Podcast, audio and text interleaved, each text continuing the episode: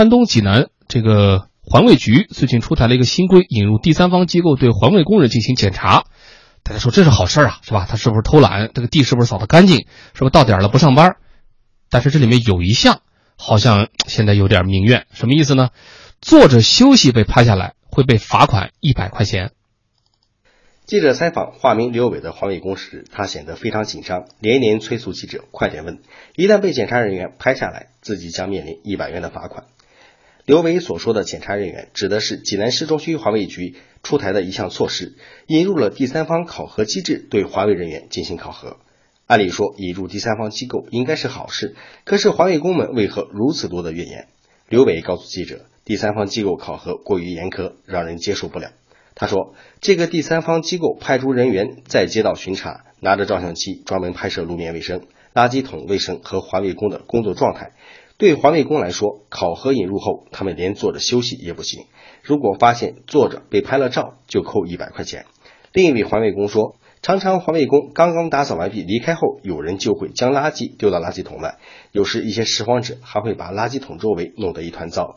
如果这时被检查人员看到拍下来，那么就意味着环卫工要被罚款一百元，而更让环卫工接受不了的是，坐下来休息被拍到也会罚款一百元。一位环卫工告诉记者，自己曾因为这些问题一个月被罚款四百元，而环卫工的一月工资也不过一千六百元。难道环卫工连休息的权利也没有了吗？很多环卫工质疑所谓第三方考核的必要性。记者联系了济南市市中区环卫局询问此事，工作人员告诉记者。引入第三方考核是一种尝试，目的是为了提高辖区环卫水平。其实，并非所有的拍照都会对环卫工进行处罚。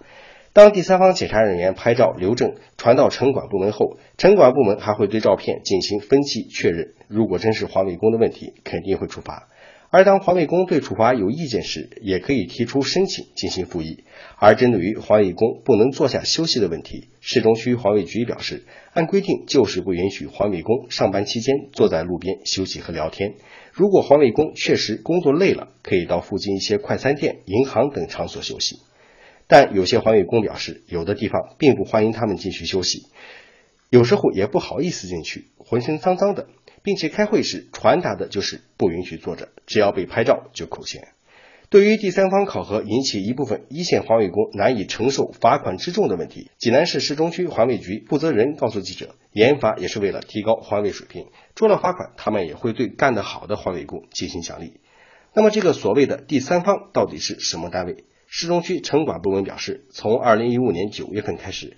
市中区城管局委托山东中宝环境工程有限公司对环卫的工作进行考核，市中区城管部门每年会拨付一定的费用给被委托的第三方企业，费用由财政拨款。感谢记者的报道。这个事儿现在呢，基本上也是有争议吧，但是绝大多数的意见呢，显然是站在环卫工人这一边哈。这个相对小众的这个意见觉得呢，哎呀，既然有了第三方巡查，那这个或者说第三方核查，关键是这个细节我们可以再改进。至于说是不是允许他坐下来拍照，是不是拍了照就一定要扣一百块钱，这个可以再讨论。但是将心比心的讲，那交警比如说在路边执勤的时候，如果坐下来被大家看到，大家不是也不满意吗？但是反对的声音说，交警和环卫工是一个工种吗？更重要的是，这个所谓的第三方核查，他们懂不懂环卫工人的日常工作的这种规律呢？或者他们懂不懂环卫工人日常有没有地方休息这样的一种实际生活的规律呢？我们来请出两位观察员，朱雪老师。我觉得环卫部门去请第三方来对自己的员工哎进行监督管理，这听上去很新鲜啊，就是新鲜到就是让我不能理解，因为我们常常都说好像环卫部门是相对缺钱的地方，请第三方是要花钱的，这就是我关心的第一点。第二一个就是对于环卫工人，他在工作当中能不能坐下来，呃，如此苛刻的要求，我就反复在想，我们所能够看到的新闻图片，凡是对环卫工人给予更多褒奖的，就是两类镜头，一类是他们拿着扫把披星戴月的在那儿扫，还有一类就是他们坐在马路牙子上在那儿啃馒头，或者是喝点白水。为什么会拍这两组照片？我觉得恰恰说明了他们这种工作环境，而且我们常常可以看到环卫工人就是席地而坐歇一会儿，这是再正常、再正常不过的一种职业表现。我是要把它提高到职业表现，而且我知道很多的工人，就操作性的工人，由于他的工作环境所限，席地而坐是最开心的事情。我大学毕业前一年，我特别荣耀的被我们厂的那些老工程师们赞叹，哎，说咱们厂新来那个大学生看不出来啊，说墙根底下戴一草帽，跟几个工人一块早上在那啃面包，我就缩在墙根底下坐着，太舒服了，因为哪儿找凳子找椅子？那能说这我们叫偷懒吗？所以我觉得去苛刻这种地方，恰恰说明了管理部门他的管理思维究竟是要管什么。我觉得这是根本，究竟是要管什么？这是根本。当然也让我想起来，就是很多的公共卫生间的清扫，它有一个叫到达清嗯画勾的，嗯嗯，你们看到过吗？就很多的公共卫生间，它都有一个板儿，画了好密密麻麻的那个格子，就到点了，扫过，反正是打一个勾。哎，他把他们会把这个作为一种管理手段。所以我就觉得，恰恰是这个环卫部门，他不是要去请第三方的问题，而是他自己要好好学学管理，想一想他的管理怎么样从他自身去挖掘潜力，怎么样通过他更人性化的管理、更准确的管理，既爱护好我们的环卫工人，同时又让他们的管理效率和管理水平达到一个很高的高度，而不是说以第三方为名花点钱，而且我都怀疑这个钱到底花给了谁。反正这个稿子里没透露，请这第三方花没花，花多少啊？这个细节目前没有透露啊。我们请白宇说说。对，其实这是刚才我特别关注的一点哈，就是这家呃某环境工程公司哈，嗯，这个如果记者关注的话，可以去去了解一下哈，可以去关注一下，它到底是一个什么样的公司，和环卫局之间到底是一个是个什么样的关系？我们这个先把它放在一边。其实我想说的是一个以身作则的问题。我们说环卫局和环卫工人是一个什么样的关系啊？环卫工人每天在路上清扫这个街道，给我们带来美丽的环境，确实是我们都会感觉到他们非常的辛苦。特别是现在炎炎夏季啊，如果是天气热的时候，甚至能够高达四十度，地面温度那个井盖上扔一个生鸡蛋是可以炸熟了的。那么有一些地方现在在强降雨，降雨以后这个路面哈，就是下小雨的这地方，这个路面是非常脏的，环卫工人非常的辛苦。那么局里边的工作人员。如果你要以身作则的话，环卫工人不能做，你是不是也要站着上班？是不是也应该有些以身作则？是不是把他们那个办公桌哎修的高一点？对，是不是也应该请一个第三方来局里边来监督，对吧？你局里边的工作人员，你的领导岗位，直接办公室装一探头。所以我说这个里边，你对己对人啊是要标准统一的。第二呢，我想说的是。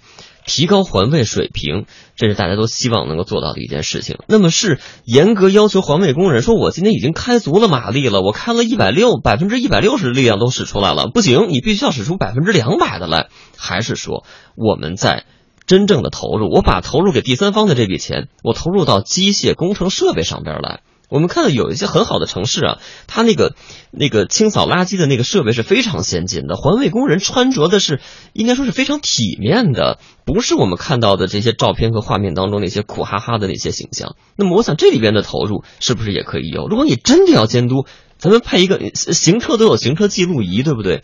是不是也可以通过这样的方式来进行一个监督？所以，我觉得。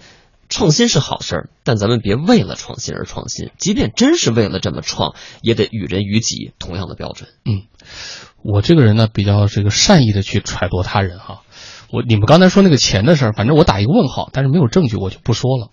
我就在想啊，其实可能不光光是环卫工人的事儿，有的时候好多时候管理部门他确实是出于善意，或者我认为他是出于善意，但出来的那个结果呢，让大家觉得稍微有点麻花，有点蛮拧。比如说，大家都记得北京啊，有一阵子突然说，说为了解决这公交站台这个拥拥堵的问题啊，大家一定要按次序进站停车。你听这个很完美啊，但是它带来一个什么情况呢？因为这个确实是寸土寸金，有的时候这一个地方吧，它竖了十块这公交站牌都有可能。那当公交车有的从这个别的车道并过来，有的是从后面开过来的时候，他很难做到说第一个车在前面停着，后面那必须按顺序停车，不然要罚款啊，只能等。于是乎，有一阵子，这个等等到了下一站，把整个路面停满的状态，我们在电视镜头上都是看到过的。后来不是有老百姓吐槽吗？说这个吧，肯定是个好主意，说希望能整顿，但是就不知道想这个事儿的是不是从来不坐公交车的人。所以以此来观察，我们就说，我们的社会生活当中，可能很多行业啊，他可能不一定像环卫工人这么让大家能够看得见眼前的辛苦，或者这么样能大家感受得到这个社会生活当中的辛苦，但是也许都有不为人知的，比如说被不专业的这么调教的这么一个机会。也从这个角度来讲，我们的管理者。我们在引入第三方或者其他手段的时候，哪怕是出于善意的考虑，是不是就像白宇说的？当然，我不太赞成说装上摄像头啊，这他不许做啊。但是我觉得，是不是这个将心比心，充分的体验和了解具体一线部门的这个职能，这一点是大家可以去尝试一下的呢？